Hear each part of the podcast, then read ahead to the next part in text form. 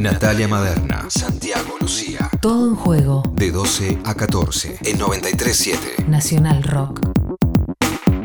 Bien, y seguimos en todo en juego en el mediodía del domingo y nos vamos a dar eh, un lujo, un, un gusto, un, un orgullo también para este programa y para la radio pública poder empezar a, tener de cerca, a días nada más del inicio de los Juegos Olímpicos, a días nada más de la ceremonia inaugural, de seguir eh, recorriendo el camino que están transitando distintos deportistas y deportistas eh, argentinos y argentinas, pero evidentemente hoy Natalia Paola en todo un juego vamos a hablar con una representante que si bien cada uno de los clasificados tiene su, su historia y ha tenido su, su recorrido para llegar a competir en este particular también Juego Olímpico de Tokio 2021, tener del otro lado a una campeona olímpica y que además va a tener eh, ella el orgullo y nosotros ese mismo orgullo de verla cuando comiencen los Juegos Olímpicos con la bandera argentina en la ceremonia inaugural junto a Santiago Lange. Hoy en todo en juego nos va a mejorar el mediodía del domingo Cecilia Carranza, así que Cecilia, bienvenida a la radio pública, bienvenida todo en juego. Como estaba diciendo, es un, un gusto y un orgullo tenerte en, la, en Radio Nacional. Bueno, muchas gracias. Buen mediodía para ustedes. ¿Cómo están?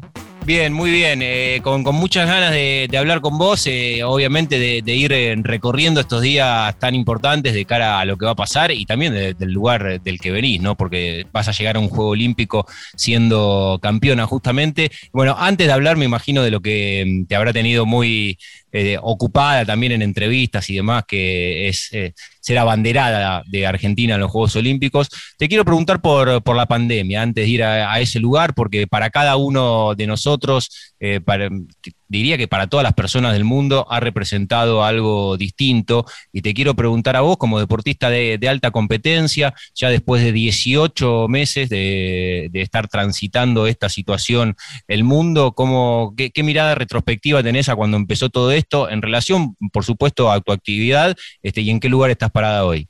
Creo que, bueno, sí, como vos bien decís, esto le ha pegado a cada uno de manera diferente y todos estamos muy atravesados por lo que está sucediendo ya hace tanto tiempo.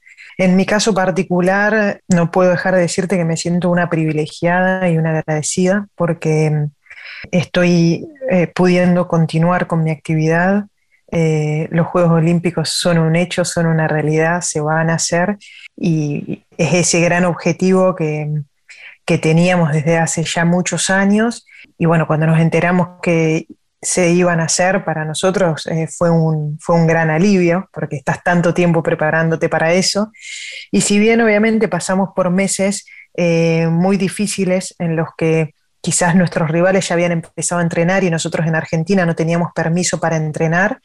Traté siempre de estar haciendo lo mejor que podía con las herramientas que tenía. Eh, traté de aprovechar el tiempo para poder hacer eh, las cosas que de repente no puedo hacer cuando estamos full entrenando y estudiar diferentes cosas que tienen que ver con mi deporte, desde el reglamento, desde meteorología, desde ver videos, clasificar videos nuestros viejos de entrenamiento para aprovechar lo máximo posible en tiempos en los que no podía estar en el agua entrenando, ¿no?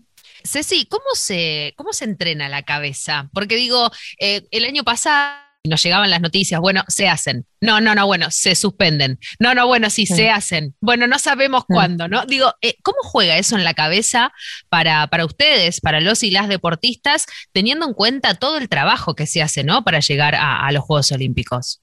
Sí, obviamente es, es muy complejo, pero um, creo yo que lo más importante y sirve para todo en la vida es aprender a soltar, por decir de alguna manera, lo que no depende eh, pura y exclusivamente de una, ¿no?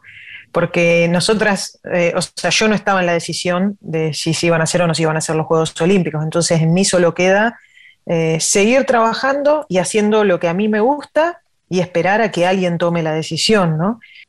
Cuando, cuando las cosas no dependen de vos, si vos le pones energía y, y, le regalás energía a algo que vos no vas a poder decidir, un lugar equivocado, ¿no? Una solo puede ponerle energía en lo que una eh, tiene capacidad de modificar, en lo que, lo que está en las manos de uno, ¿no? Esas variables son las que hay que trabajar y lo otro, bueno, hay que dejarlo de lado. Y eso el deporte te da mucha práctica para eso. Obviamente, eh, en el medio cada persona estaba atravesando diferentes momentos que seguramente debe haber sido de diferente complejidad para cada persona. No sé, en nuestro caso, a nivel familiar, teníamos planes familiares y deseos para después de los Juegos Olímpicos de Tokio 2020, que nos tuvimos que sentar en familia y decir, bueno, queremos postergarlos un año más, no queremos, eh, queremos en familia tomar la decisión de seguir este año más o no, y eso cada deportista lo, lo tiene que haber pensado, y fue un trabajo y fue una decisión, y a algunos seguramente les benefició esta postergación y a otros no tanto, y a algunos les pesó y a otros al contrario les dio alegría. Pero mm, en términos de, eh, de la cabeza de cada deportista, yo creo que quien mejor la pasó es quien soltó esa decisión que no era nuestra y siguió trabajando en las variables que podía trabajar y controlar, ¿no? Estaba repasando algunos nombres, Cecilia, de lo que te va a pasar, por supuesto, en la, en la inauguración de, los Juegos Olímpicos. Intuyo que tu cabeza debe, ahí, debe ir hacia ese lugar como va la nuestra, de, un lugar distinto, ¿no? Como, como espectadores, como fanáticos del deporte, de que eh, estar tan expectante de que eso suceda, y vos en un lugar que, evidentemente intuyo que debe estar muy vinculado con, la felicidad que, sentí como argentina y como deportista.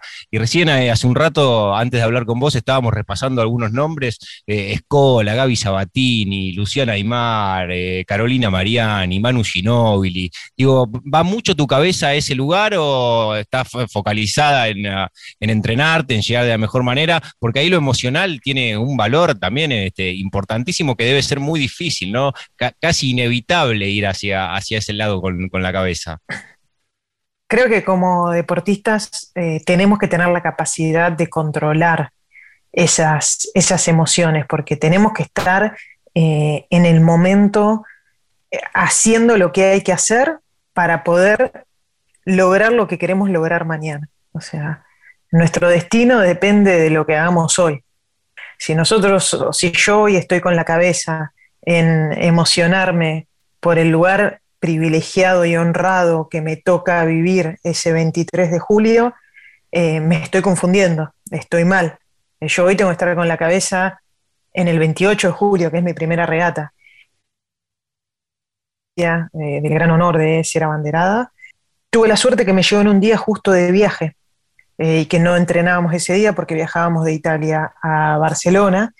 Y bueno, fue un día que le pude dedicar a verdaderamente estar emocionada y para mí es muy fuerte lo que voy a vivir, pero terminó ese día y, tuve que, cerrar ese día ahí y, ponerme muy focalizada en lo que tengo que hacer cada día para lograr eh, mi gran objetivo, que es eh, poder ganar una medalla en los próximos Juegos Olímpicos. ¿no? Estamos hablando con Ceci Carranza, con la futura banderada. Eh, me encantaría tener tu temple, Ceci, para correr y dejar de, a, de un, eh, a un lado esa emoción, porque yo estaría en esa emoción todavía. bueno, después, si querés, lo contamos, ¿no? Cómo te enteraste, porque eso también fue muy divertido, ¿no? No es que te llegó una carta oficial del Comité Olímpico Internacional. No, no, no, no, no, no. Y, estaba despierta de suerte, porque eran como las doce y media de la noche y yo a esa hora normalmente estoy redormida. Pero justamente estaba despierta porque les debía unos videos a los de 100% de diversidad y derecho. Ah, muy bien. Y no los podía cargar, no los podía subir y yo soy muy responsable con lo que me piden y, y me comprometo a hacer. Y estaba ahí peleándome con la computadora hasta esa hora. Excelente. Y bueno, lo, trajiste vos a colación. Em, me parece también, digo, se acaba de terminar el mes del orgullo eh, y, pasó algo muy lindo, ¿no? Durante todo este mes en, función con, el deporte. Y, me parece que también se abre un camino distinto también para poder empezar a pensar el deporte desde, desde otro lugar, porque la gente de 100% diversidad armó una campaña hermosa con, con muchos y muchas y muchos representantes de del deporte argentino y desde distintos deportes también, ¿no? Que eso también demuestra la, diversidad eh, en cada uno de los deportes. El hashtag era jugar con orgullo y tuviste el orgullo, valga la redundancia, de, formar parte. Em, ¿Qué te pasa, Ceci, cuando eh, escuchás, te llegan historias y, y, podés palpar todavía la resistencia que hay en el deporte frente a, la comunidad LGTBI? ¿Y qué me pasa? Eh,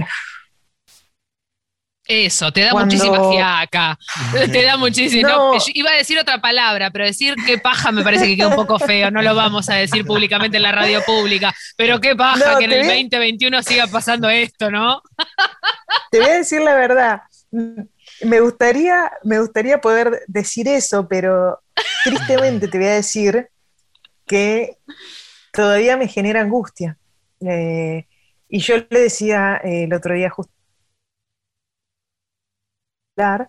eh, que siempre le envío los videos que me piden para las fundaciones y demás, para que ella me dé el ok, que hago las cosas bien, ¿viste? que no me esté mandando ninguna macana ni nada.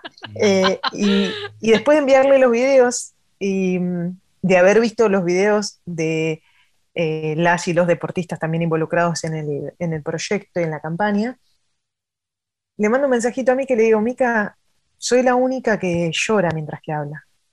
Y y claramente todavía estoy muy afectada y eh, todavía evidentemente tengo cosas por resolver y todavía me duele mucho que, tengamos que seguir eh, trabajando para que las personas no sufran y que tengan su espacio y que todas las personas puedan elegir con libertad tanto qué hacer en su vida como su identidad de género o como su orientación sexual o lo que sea me entristece, porque yo la pasé mal y, sé que hay personas que la han pasado peor, como yo, o un poquito mejor, y, y no está bueno no solo no está bueno, sino que yo creo que nos los tomamos un poco con humor antes, em, porque quienes eh, venimos intentando darle voz y, espacio a no solo a las personas, sino también a los deportes, ¿no? Que, muchas veces quedan, eh, te diría, eh, en la agenda paralela de, lo que es la agenda hegemónica.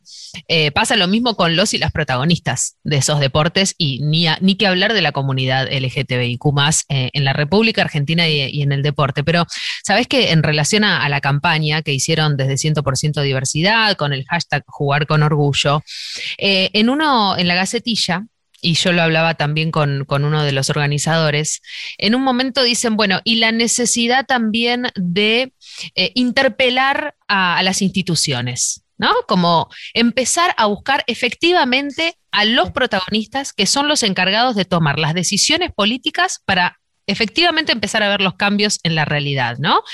¿Te parece a vos que, es lo que hace falta? Eh, digo, porque eh, personas de la comunidad LGTBIQ haciendo deporte hay en todo el globo terráqueo. El tema es por qué no les damos el espacio y el protagonismo, no solo que necesitan, sino que amerita también, ¿no? Sí, y, eh, y también, o sea, yo lo veo como, ¿por qué no hay más personas haciendo deporte? ¿Por qué no hay más personas? Porque evidentemente han encontrado un espacio hostil, han encontrado un espacio que no les ha abierto la puerta, han encontrado eh, los varones, por ejemplo, eh, que cuando a un chico, un chico se lastima y, de repente lo que sea le dicen maricón, eh, pensando que un chico que es gay no tiene que ser débil. ¿Y por qué? o sea, hay muchas costumbres que lamentablemente están muy arraigadas y que quizás con decisiones eh, de quienes manejan el deporte, podemos empezar a hacer campañas para que esa cultura empiece a cambiar. Y que, de hecho, eh, yo creo que, o sea, yo no le echo la culpa a las personas que repiten, porque a todos nos pasa, todos repetimos, eh, es así, esta es la vida, nosotros repetimos lo que escuchamos y bueno, hay que empezar, tenemos la suerte de estar cambiando muchas personas, de estar reflexionando, de estar queriendo cosas diferentes para nuestra sociedad.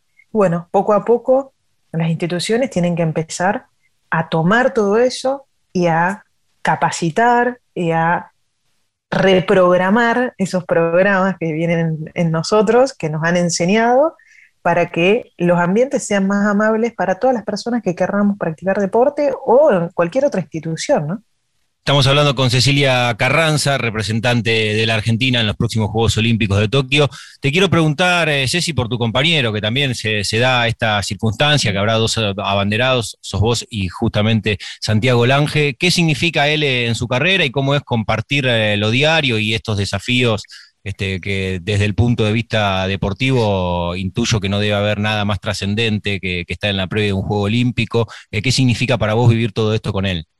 Ah, para mí es, un gran honor trabajar al lado de Santi y que nos haya tocado este privilegio de, estar los dos eh, llevando la bandera de Argentina. Santi es, una leyenda en el deporte de la Argentina em, y desde el día uno que, tuve la posibilidad de trabajar con él, he aprendido muchísimo y he crecido muchísimo. Creo que es eh, el gran salto que hice en mi carrera deportiva, lo hice al lado suyo, entendiendo eh, muy bien a dónde justamente tenía que poner mi energía para, para poder lograr los resultados que, deseaba lograr, eh, a separar y, ver cuáles las prioridades diferentes. Eh, muchísimas cosas técnicas he aprendido. Entonces, para mí, mm, nada, es, un privilegio enorme. Eh, una persona de la edad de Santi tiene tanta experiencia encima, o sea, todos los días es aprender y obviamente también la dificultad que tiene y lo... Eh, una fortaleza mental para estar al lado de esas personas que es muy grande, entonces te pone a prueba cada... Y bueno, a mí eso es un crecimiento muy grande. Eh, Ceci, eh, vamos cerrando porque eh, sabemos que, tenemos muchas horas de distancia, entonces a vos se te está acercando ya la medianoche, te diría, pero para ir cerrando hay algo que a mí me medio que me, está rompiendo el bocho. leyendo una nota, estaba, encontré lo siguiente, a Río llegaron nueve meses antes del inicio de los Juegos. En Beijing fueron siete meses previos de preparación en el lugar de los hechos. En Atenas también, siete meses. Mm. Eh, y a Tokio, ocho días. Bueno, bárbaro. Eh, mamita querida. ¿Qué hacemos? ¿Qué hacemos con esto? ¿Qué vamos a hacer, amiga? ¿Cómo se hace? Digo, con la puesta a punto del barco, por ejemplo. No sé cómo están mentalmente para eso. Les da el tiempo, ¿no? ¿Cómo se preparan también para llegar Hola, el barco, ¿qué tal? Un gusto, arrancamos. Qué pregunta. Qué, eh, pregunta Macaya. No, pero muy, muy buena la pregunta. Bueno, primero que nada, adaptarse. Quien mejor se adapta en este mundo sobrevive, ¿no? Total. Eh, si bien para todos es lo mismo, el tema es que para nosotros era una fortaleza poder estar tanto tiempo en el mismo lugar y estudiando tan profundamente eh, el campo de reatas, que no todos los deportistas pueden hacerlo porque no todos aguantan irse ocho meses, nueve meses fuera de la casa, como hacemos nosotros, que, nos vamos y entregamos todo, ¿no? Entonces para nosotros era un punto, una fortaleza muy, muy importante, pero bueno, eh, como sabíamos que esta situación se venía así, empezamos a tratar de buscar fortalezas por otros lados y eh, lo que tratamos de hacer, que esperemos que nos pague, fue enviar la embarcación que vamos a usar en los juegos lo más tarde posible para allá y quedarnos también con mucho material el mayor tiempo posible con nosotros acá y enviarlo a último momento a Tokio para poder navegar, aunque sea con nuestro material, hasta último momento. Obviamente no vamos a conocer la cancha de regatas como nos gustaría conocerlo, pero aunque sea, navegamos con nuestro material mucho más que nuestros rivales y eso es un punto muy fuerte. Y enviamos ya todo como bastante listo para poder llegar y empezar a navegar lo más rápido posible. Nuestro barco es muy complejo, ¿viste? Hay que armar muchas cosas, te lleva mucho tiempo de preparación. Y hay algunos que enviaron las cosas hace, no sé, 10 meses y que es lo típico. Dicen, bueno, armamos cuando llegamos allá, bueno, esto lo dejamos para cuando llegamos allá. Y fue pasando el tiempo y cada vez nos decían, no, más tarde, más tarde, más tarde. Y bueno, al final son ocho días antes, así que en ese sentido creemos que estamos un poquito más preparados que los rivales. Eh, nos va a costar no conocer el lugar, pero trabajamos mucho, trabajamos mucho y estamos parados, confiados en todas las fortalezas que adquirimos en este tiempo. Y bueno, eh, lo que no pudimos hacer lo dejamos de lado porque eso no dependió de nosotros y confiamos mucho en lo que pudimos hacer en este tiempo. Cecilia, te agradecemos todo este tiempo con, Radio Nacional, como dijimos en el comienzo de la charla, también en el transcurso, es verdaderamente un orgullo, nos vamos a sentir este, felizmente representados cuando te veamos el 23 de julio salir con la bandera argentina. Y después ahí, con, la tensión que, nos genera a nosotros como fanáticos del deporte, eh, estar detrás de cada uno de los 175 clasificados eh, argentinos en los Juegos Olímpicos, eh, tratando de enviar la, la mejor energía desde acá, pero teniendo fundamentalmente esa sensación, ¿no? E, ese pulso que está vinculado a, la empatía que, nos generan nuestros compatriotas y, a esa sensación de, felicidad que, eh, espero que, sientan todos eh, quienes están allá la vas representando a, hacer llorar, para un poco, querido, basta. Todavía falta, deja que respire. Todavía falta. No, la verdad que eh, yo siempre pienso, o sea, tengo mis momentos de reflexión eh, y pienso que mm, estando, o sea, en este momento tan especial eh, que estamos viviendo a nivel mundial, deseo que estos Juegos Olímpicos sean eh, un momento de disfrute para todas las familias, no solo en Argentina, sino que a nivel mundial, que les podamos llevar lindas emociones, lindos momentos, que la gente se pueda distraer un poco, porque verdaderamente hay muchas personas que la están pasando feo y ojalá que sea, que, aportemos un poquito para, traer un poquito. Eh, Ceci, están ambos vacunados, ¿no? ¿Ya con ambas dosis? Con ambas dosis, sí. Perfecto, perfecto. Muy bien. Cuídense y cumplan todos los protocolos. Les pido por Dios, María y la Virgen, ¿eh?